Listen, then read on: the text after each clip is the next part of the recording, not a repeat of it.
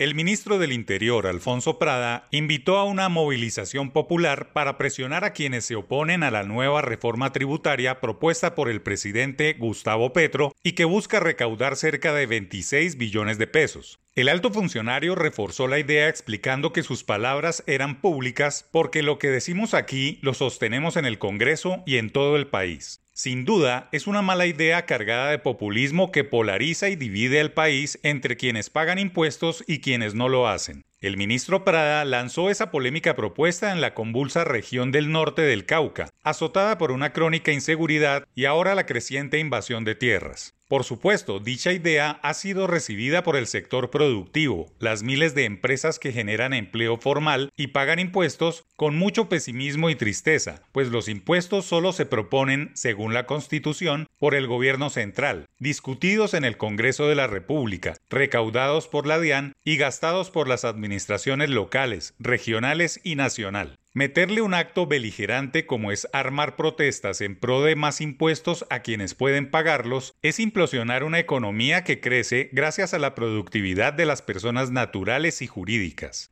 La democracia está en peligro con este tipo de propuestas cargadas de odio que vienen del gobierno nacional, del ministro de la política. Es muy peligroso que la misma autoridad que debe garantizar bienestar social, orden público y seguridad empuje a las personas más necesitadas a pedir que la reforma tributaria sea aprobada por las malas. La base tributaria colombiana no ha variado mucho en los últimos años. Las distintas tributarias siempre recaen en las mismas empresas y personas que están siendo forzadas a cambiar de actividad o irse. El gobierno nacional, a menos de un mes de haberse instalado, no debe chocar sus estrategias políticas para conseguir las cosas que quiere. Pretender sacar una reforma tributaria respaldada por la misma protesta social que lo llevó a la Casa de Nariño es inviable y puede fracturar la sociedad, infringirle heridas de difícil curación a la economía y sembrar una lucha de clases que sería el germen de más décadas de confrontación social, situación antagónica de la paz total de que se habla.